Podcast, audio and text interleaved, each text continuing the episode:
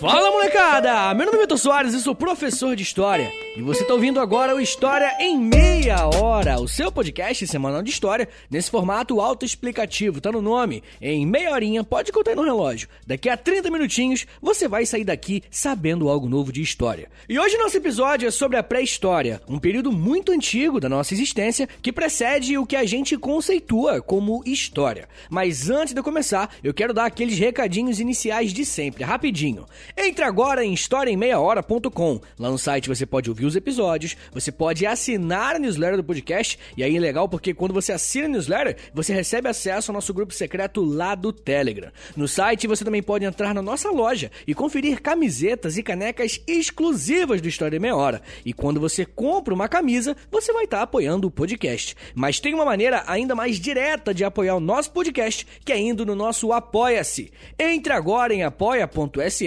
barra História em Meia Hora. Repetindo, apoia.se barra História em Meia Hora. Quando você se torna um apoiador do podcast, você recebe acesso a um podcast exclusivo por semana. E o episódio da semana, né, é uma continuação, um conteúdo extra para esse episódio de pré-história. Eu falei sobre o Parque Nacional Serra da Capivara. É um parque aqui no Brasil que foi criado na década de 70 com o intuito de preservar vestígios arqueológicos do ser humano aqui na América do Sul, inclusive os vestígios mais antigos que nós temos na América do Sul. É do Brasil, molecada. E eu falei um pouquinho nesse episódio, se você quiser e puder me ajudar, se tiver curiosidade, né? Sinta-se convidado. Eu também tenho um outro podcast, ele se chama História pros Brother, onde eu falo de história, só que de um jeito mais informal, lá com o Alexandre Níquel. Ouve lá depois que eu acho que você vai curtir. E é isso, gente. Me siga nas redes sociais, é arroba no Twitter, no Instagram e segue o Instagram do arroba História em Meia Hora também, beleza? Agora bora começar a falar de arqueologia, genética,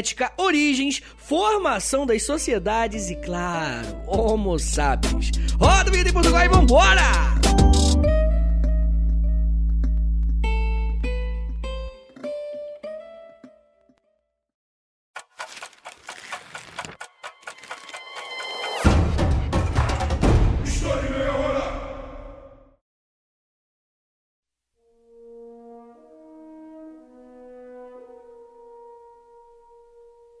Podemos saber quais foram os primeiros registros da espécie humana aqui na Terra? É possível fazer uma história da pré-história?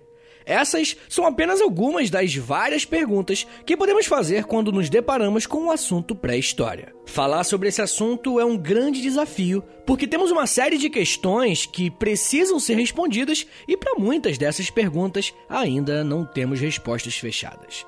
Para muita gente, tocar nesse assunto pode ser meio polêmico, porque vamos tentar investigar onde e como a vida humana surgiu aqui na Terra. E quando falamos nesse assunto, você já sabe, né? Mas eu também sei que a pré-história mexe com a imaginação de muita gente, e tem até alguns filmes, né, na cultura pop que tentam abordar esse tema. Antes de qualquer coisa, precisamos parar um pouco e pensar no nome desse episódio, né? Pré-história. O simples fato de ter esse prefixo pré antes da palavra história muda muita coisa e já abre um enorme espaço para debate, né? Essa palavra quer dizer que existe algo antes da história de verdade começar. E que antes dessa história oficial, entre aspas, o que os seres humanos faziam não era tão importante e, consequentemente, não precisava ser estudado tanto ou levado em consideração. Mas uma coisa que pouca gente sabe é que essas periodizações da história, ou seja, essa forma de organizar e colocar os anos em caixinhas, não é algo natural, é uma invenção nossa.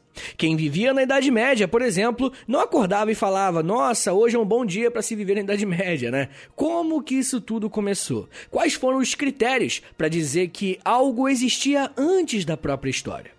Foi por volta do século XVIII e XIX que a história passou a ser entendida como uma ciência, e nesse primeiro momento existiu uma coisa que era de extrema importância para os primeiros historiadores: os documentos escritos. Esse tipo de vestígio do passado foi tão importante para pensar a própria história que a capacidade do ser humano conseguir se comunicar através da escrita e posteriormente deixar essa escrita para as próximas gerações, né, que viriam depois dele, foi considerado um dos principais principais marcos da civilização. É por esse motivo que a história passou a ser dividida em um momento antes e depois da escrita, por isso, pré-história. Mas, mesmo com essas definições, temos um problema, né? Se não existe história sem a escrita, e os povos que são ágrafos, ou os povos que né, não possuem escritas, como os Incas aqui na América do Sul, eles fazem parte da pré-história? Pensar nessa pré-história, baseada apenas na escrita, pode ser um problema, porque nem todas as culturas desenvolveram essa habilidade de comunicação ao mesmo tempo. Então, meio que acabou que se tornou uma divisão do tempo arbitrária, tá ligado? Enfim, como já deu para perceber, nós poderíamos fazer um monte de problematizações com o termo pré-história e a sua relação com a escrita. Mas se você já entendeu que falar que a história do homem só começou com o desenvolvimento da escrita é algo bem problemático, quando que começa o estudo da história, então? Essa pergunta é muito legal. Quando começa a história? Para conseguir responder isso, precisamos entender o que é história, né? De forma bem resumida, podemos dizer que história é o estudo do homem através do tempo e do espaço. O homem é a humanidade, né? Esses três elementos são importantes para compreendermos o que é história: sujeito, tempo e espaço. Beleza, mas quando se começa a estudar história então? E agora que é o pulo do gato, nós só começamos a estudar história quando existem vestígios desse sujeito que está em algum lugar e em algum tempo. Então podemos dizer que o estudo da história começa quando há vestígios para serem estudados e analisados. E não necessariamente eles precisam ser documentos escritos, tá ligado? Uma pintura numa parede pode ser um começo para estudarmos o passado. Ossos de humanos encontrados em escavações podem nos ajudar a estudar o passado também. Molecada, o que eu tô dizendo para vocês é que para haver história, só precisamos ter algum tipo de vestígio do ser humano no passado. Ponto, só isso. E quanto mais distante for esse passado, mais ajuda de outros profissionais nós iremos precisar. Tudo isso para conseguirmos estudar como a humanidade se desenvolveu ao longo de milênios. Atualmente, além de historiadores, arqueólogos, paleontólogos e até cientistas especializados em genética, trabalham com esse período bem distante da história. Com esse entendimento de que para fazermos história precisamos apenas de algum vestígio do passado, que eu vou usar o termo pré-história a partir de agora no episódio. Eu tô confiando que vocês entenderam essa parte, porque ela é muito importante.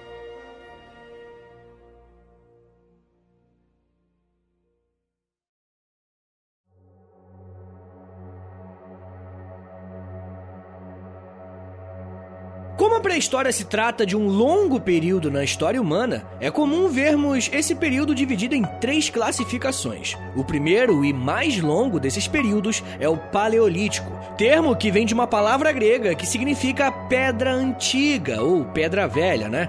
O segundo período da pré-história é o Neolítico, que significa pedra nova. E por último, temos a Idade dos Metais. E é claro, né, que por abranger milhões de anos, cada uma dessas categorias tem subcategorias dentro delas. Mas como esse podcast serve bem como uma introdução aos assuntos, dividimos a pré-história nesses três períodos já vai nos ajudar bastante pro objetivo daqui hoje. Bem, quando pensamos no período paleolítico, além de ser a única divisão da história que compreendeu mais de um milhão de anos, é dentro desse espaço de tempo que veremos como o ser humano se desenvolveu até chegar a algumas características que temos hoje. Em outras palavras, podemos dizer também que o período paleolítico, que tem início por volta de 3 milhões de anos antes de Cristo, é o estudo de como o Homo sapiens conseguiu se destacar sobre todas as outras espécies humanas e se tornar espécie dominante sobre a Terra. Quem vai falar bastante sobre isso é aquele autor chamado Yuval Noah Harari, que eu sempre indico aqui para vocês, né? Bom, se formos começar do início, de acordo com alguns registros arqueológicos, existiram diferentes espécies de humanos sobre a Terra. Nós podemos falar em espécies de humanos, mesmo no plural, porque existem achados arqueológicos de crânios que são bem diferentes uns dos outros. Inclusive, hoje nós já sabemos que a provável origem dessas espécies humanas se deu no continente africano, e é por esse motivo que muitas pessoas o chamam de continente mãe, porque foi lá que a vida humana começou e se desenvolveu. A espécie que dará origem à nossa espécie são os hominídeos, primeiro grupo de seres humanos que irão se desenvolver a partir da coleta dos recursos naturais disponíveis em sua região. Esses hominídeos se alimentavam de plantas e frutas e, por isso, sofreram bastante com um processo de savanização que algumas regiões da África passaram. E para quem não sabe, o termo savanização significa que determinada região está se tornando cada vez mais desértica.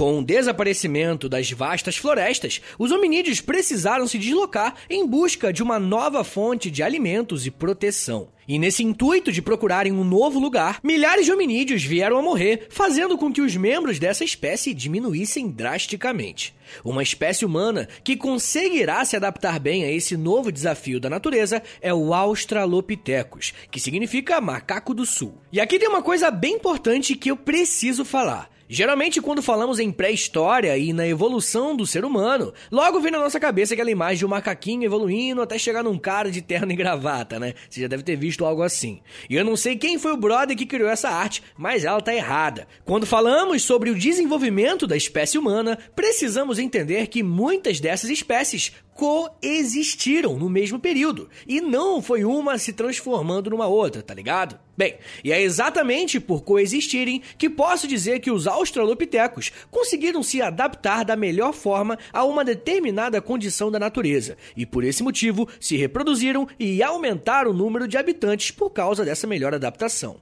Uma outra espécie humana que viveu no período paleolítico foi o Homo habilis, uma espécie humana que também viveu no sul da África, mas ele tinha duas diferenças muito importantes. A primeira dessas características é que ele passou a criar pequenas ferramentas de pedras lascadas que permitiram ele a cortar pedaços de carne de animais que estavam mortos no chão. E se liga só, o Homo habilis ainda não caçava. Ele começou a inserir a carne dentro das suas refeições através da invenção dessa faquinha pré histórica, se é que dá para chamar assim, né? Mas o que o Homo habilis tinha de especial, pelo menos em comparação ao Australopithecus, né, era o tamanho do seu crânio. Gente, isso aqui pode parecer um mero detalhe, mas o tamanho do nosso crânio foi absolutamente fundamental para o desenvolvimento da espécie humana. O tamanho do crânio da espécie humana estava intimamente ligada à capacidade dessa espécie de se desenvolver, mas não só intelectualmente, também de forma relacional e conseguir se integrar integrar melhor com o ambiente que ele vivia. Gravem isso: quanto maior era o crânio dos nossos antepassados, mais aptos e preparados para sobreviver eles estariam. Então, se alguém vier te zoar porque você é um cabeção, você fala: meu irmão, eu tenho a maior capacidade de fazer sinapse. Uma outra espécie humana que viveu por volta de 1,8 milhão de anos foi o Homo erectus, que recebeu essa nomenclatura porque conseguiu desenvolver uma capacidade muito legal de ficar menos curvado em direção ao chão, andar e correr com as costas eretas. E não pensa que isso foi pouca coisa não, tá? Foi por desenvolver essa habilidade de ficar mais ereto que o Homo erectus começou a caçar a sua própria comida. Quando a espécie humana passa a caçar o seu alimento, um novo mundo de possibilidades se abre para ele. Novos nutrientes, novos sabores. Só que isso também tem um problema. Ao caçar os animais, dependendo do que se está caçando, o Homo erectus podia levar a pior e ser morto enquanto tentava garantir seu rango. Você já viu aquelas pinturas rupestres que mostram vários bonequinhos de palito atacando um animal ou um grupo de animais, eu botei aí na thumb do episódio. Então, provavelmente, esse tipo de pintura nas paredes das cavernas representava uma comunicação entre esses grupos humanos, dizendo uns para os outros quais eram os animais que poderiam ser caçados e quais eram aqueles que era melhor passar longe. Claro, isso é apenas uma teoria, mas é bem legal pensar como esses humanos se comunicavam e criavam seus próprios códigos de sobrevivência. Bem, foi o Homo erectus, ainda no período paleolítico, que começou a usar o fogo, tanto para proteção quanto para se aquecer e preparar sua comida. Até então, essa foi a principal e mais importante descoberta do homem: o controle do fogo. Nós não conseguimos identificar muito bem o porquê, mas o Homo erectus foi a primeira espécie humana a migrar da África África e partir para o sul da Europa. Será a partir dessa viagem de saída da África que a espécie humana conseguirá povoar e conquistar o planeta. Eu já falo mais sobre isso e sobre como que foi a convivência entre os Neandertais e os Homo sapiens. Mas me dá só um minutinho que eu já volto e eu falo para vocês sobre ponte de gelo, agricultura, sedentarismo e sobrevivência do mais forte. Segura aí, que é um minutinho só.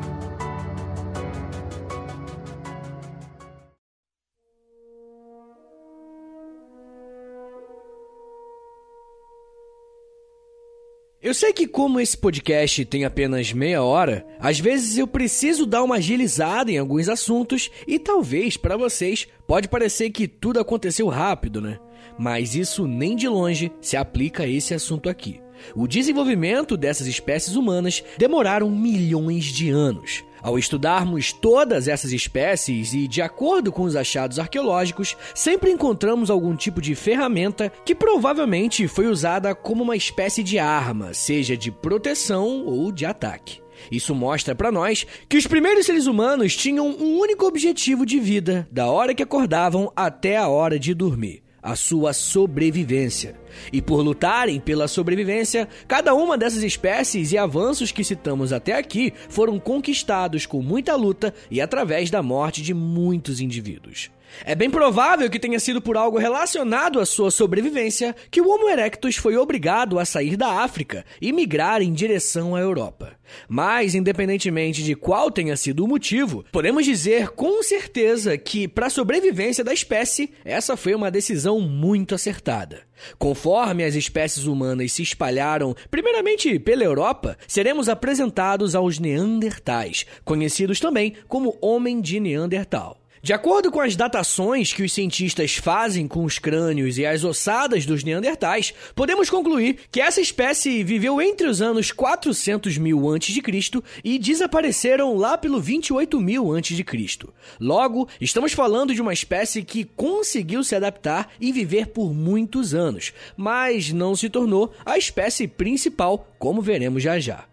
O homem de Neandertal é a única espécie humana que não deixou nenhum vestígio no continente africano. Nós não sabemos dizer se isso aconteceu porque simplesmente não achamos nada ou se essa espécie surgiu quando os humanos já estavam em regiões fora do continente mãe. A região em que os neandertais mais habitavam era o norte da Europa, e eles só conseguiram realizar esse feito porque eles foram os primeiros a conseguirem fazer com que suas pedras lascadas tivessem pontas, fazendo meio que lanças, tá ligado? E com essa nova ferramenta, tipo uma lança, a caça foi melhorada e, consequentemente, eles conseguiram carnes de melhor qualidade que as outras espécies humanas. Sempre que a qualidade do alimento que determinada espécie consome aumenta, temos aí uma mudança radical em todos os outros elementos da vida desse sujeito. Foi por conta desse maior consumo de carnes que o Neandertal desenvolveu uma musculatura maior que as outras espécies humanas, e com um corpo mais forte e robusto, ele pôde se proteger do frio muito melhor do que os outros. É por isso que os Neandertais foram a única espécie humana a ser encontrada em regiões como Sibéria, por exemplo, que é muito gelada. Algumas pesquisas mais recentes têm falado que aproximadamente 2% do DNA dos habitantes do norte da Europa tem origem do DNA do homem de Neandertal. Por mais que esses avanços que os Neandertais conquistaram fossem um grande feito para mostrar como as espécies humanas tinham uma habilidade gigantesca de sobrevivência e adaptação, nenhum conseguiu se comparar ao Homo sapiens, a espécie que mais se espalhou pelo mundo. O Homo sapiens também surgiu na África, mas isso aconteceu por volta de 200 mil a.C. e é conhecido como a espécie do homem moderno. O Homo sapiens tinha na caça o seu principal meio para sobreviver e conseguir alimentos, sem falar, claro, na coleta de alimentos que já estavam disponíveis na natureza. Como eu já falei para vocês, o Homo sapiens e o homem de Neandertal conviveram no mesmo período sobre a Terra. Mas se hoje temos os descendentes de apenas uma dessas espécies, podemos dizer que o Homo sapiens desenvolveu melhores técnicas de sobrevivência e conseguiu se multiplicar mais rápido em comparação ao seu primo, né, entre aspas.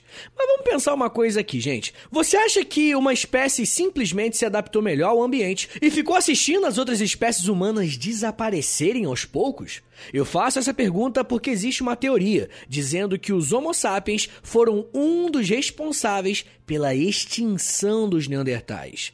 Quando falamos dessa disputa entre as espécies, temos que pensar que, quando elas se encontravam ou habitavam a mesma região, os recursos da natureza são limitados, né? E passam a ser disputados por esses grupos.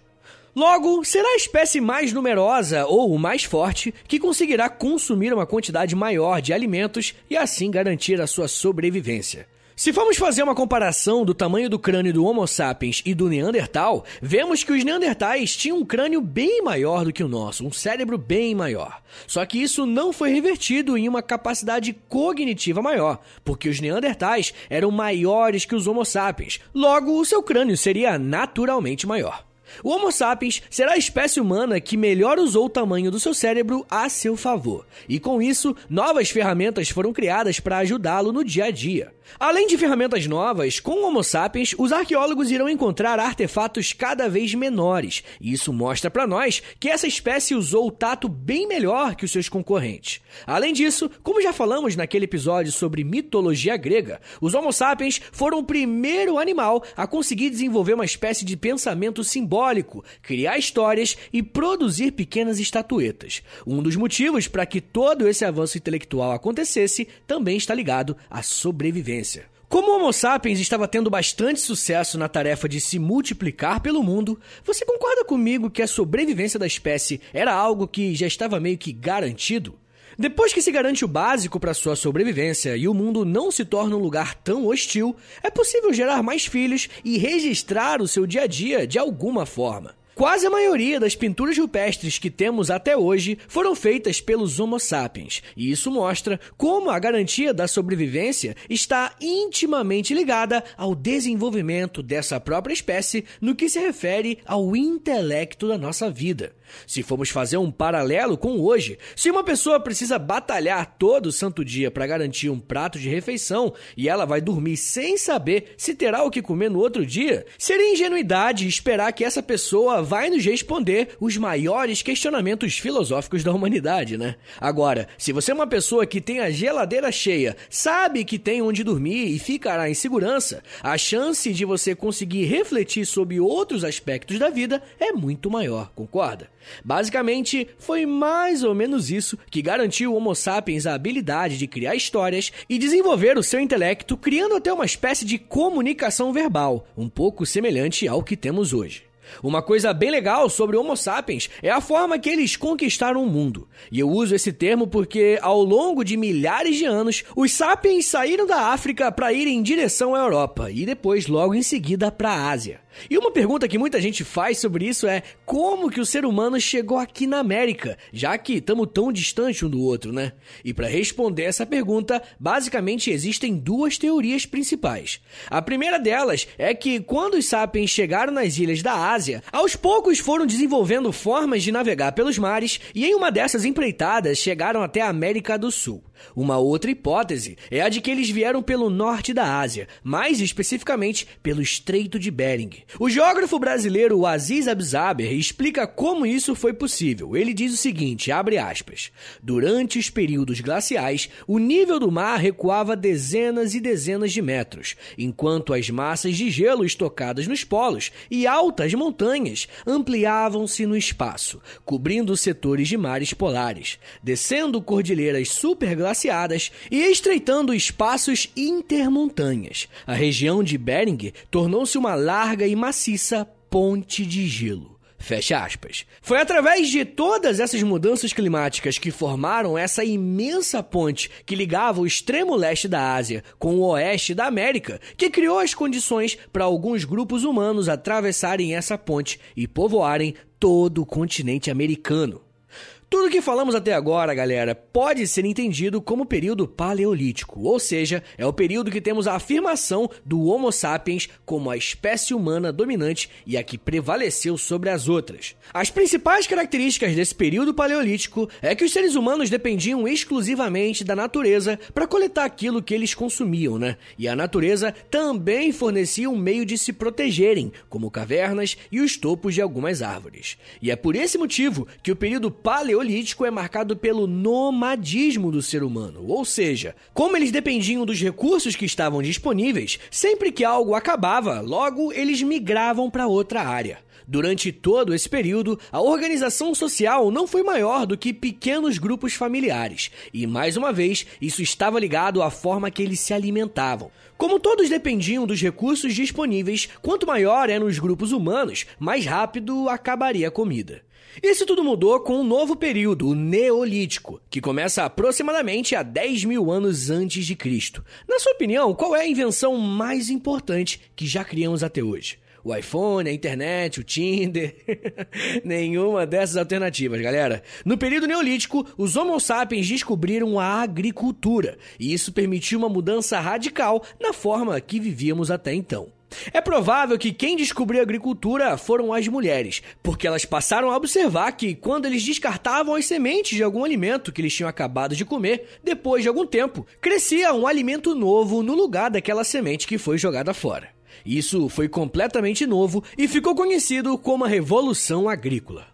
Com essa descoberta, o ser humano descobriu que era possível produzir a sua própria comida, e assim, se arriscar tanto pela caça já não era tão essencial para a sobrevivência da espécie. Foi a partir da invenção da agricultura que o ser humano deixou de ser nômade para se tornar sedentário, ou seja, habitar de forma fixa em um único lugar. Foi a partir dessa mudança na forma de se alimentar que diversas relações sociais se alteraram. A primeira dessas mudanças foi a relação com os próprios animais. Aos poucos, o Sapiens descobriu quais eram aqueles animais mais dóceis e úteis para poderem ajudar no trabalho e em contrapartida daqueles que eram selvagens e serviriam apenas para o alimento. Esse processo ficou conhecido como a domesticação e também contribuiu para o desenvolvimento do ser humano. Foi a partir da sedentarização que hierarquias foram criadas e, claro, o crescimento populacional. Se você tem um lugar fixo, tem certeza que a sua plantação dará frutos. O que, que você faz? Você enche essa terra de criança. E por conta do crescimento populacional, viver em comunidades maiores garantiu uma maior segurança a esses membros. Logo, aos poucos, o Homo sapiens conseguiu viver mais e com maior qualidade de vida. Mas existe uma discussão muito interessante sobre os problemas da vida com a agricultura. Para alguns historiadores, incluindo Yuval Noah Harari, os seres humanos viviam uma vida melhor antes da agricultura, no período paleolítico. E isso principalmente porque a dieta e a rotina dos seres humanos naquela época era muito mais adequada com o desenvolvimento do seu corpo biológico. O alimento do ser humano com a agricultura era majoritariamente com carboidratos, e a sua rotina que no período neolítico era de sedentarismo é bem bem menos ativa e faz muito menos bem para o seu corpo, fisiologicamente falando, do que naquele período onde ele vivia andando para lá e para cá como um nômade, sempre buscando novos recursos para sobreviver. O período neolítico vai até o ano 4000 a.C. e se mistura com o começo da Idade dos Metais, que foi o período em que o ser humano conseguiu dominar a habilidade de manipular metais como o cobre, bronze e o ferro. Com o desenvolvimento da metalurgia, a caça se tornou muito mais certeira e os animais deixaram de ser um risco tão grande para o ser humano, e como vocês podem imaginar, o ferro foi usado também como arma contra o próprio ser humano. Era comum existirem disputas pelo território mais propício para a agricultura, e geralmente quem vencia essas disputas eram aqueles grupos que manipulavam melhor o metal. A pré-história é a história de todo esse desenvolvimento humano até chegarmos às primeiras sociedades mais complexas, que entram na classificação de história antiga porque desenvolveram a escrita a partir do ano de 3300 a.C. Mas, independentemente de falarmos sobre os períodos históricos, se formos fazer uma história do ser humano, podemos dizer que desde o seu surgimento até hoje, estamos na luta diária pela sobrevivência. Molecada, vamos fazer um resumão agora para você lembrar de tudo que falamos nesse episódio? Ó, podemos dizer que o termo pré-história é um termo bem problemático, porque afirma que antes da escrita não existia história. Mas mesmo entendendo seus problemas, usamos essa classificação para falar do período em que a espécie humana se desenvolveu desde os hominídeos até o Homo sapiens. Esse longo período é dividido entre Paleolítico, Neolítico e Idade dos Metais, onde o primeiro desses períodos é marcado pela sobrevivência sobrevivência humana através da coleta, da caça e do nomadismo. É no Paleolítico que o ser humano descobre e aprende a usar o fogo ao seu favor. Depois de milhares de anos, o Homo sapiens consegue criar condições ideais para o seu desenvolvimento e espalhamento, até descobrir a agricultura e inaugurar o período Neolítico, período em que o sedentarismo e o domínio da agricultura e dos animais vai contribuir para os sapiens desenvolver outros tipos de relações sociais. Com a agricultura e a sedentarização, o ser humano aumentou sua população ao redor do planeta, e com isso, conseguimos trabalhar também com os metais para ajudar na caça e na guerra. A Idade dos Metais foi esse período em que nós desenvolvemos uma habilidade de dominar outros elementos da natureza e conseguir desenvolver também a própria escrita, uma outra invenção que foi um marco em nossa breve história por esse mundão.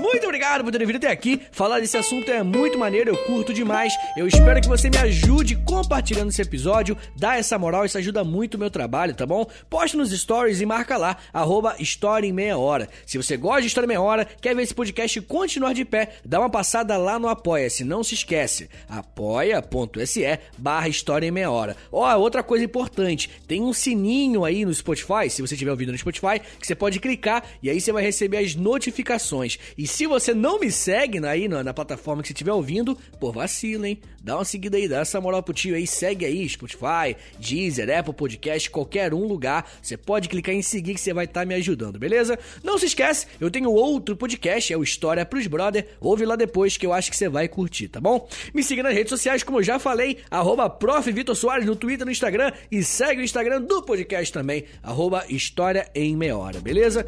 É isso, gente. Muito obrigado, um beijo. Até semana que vem! E valeu!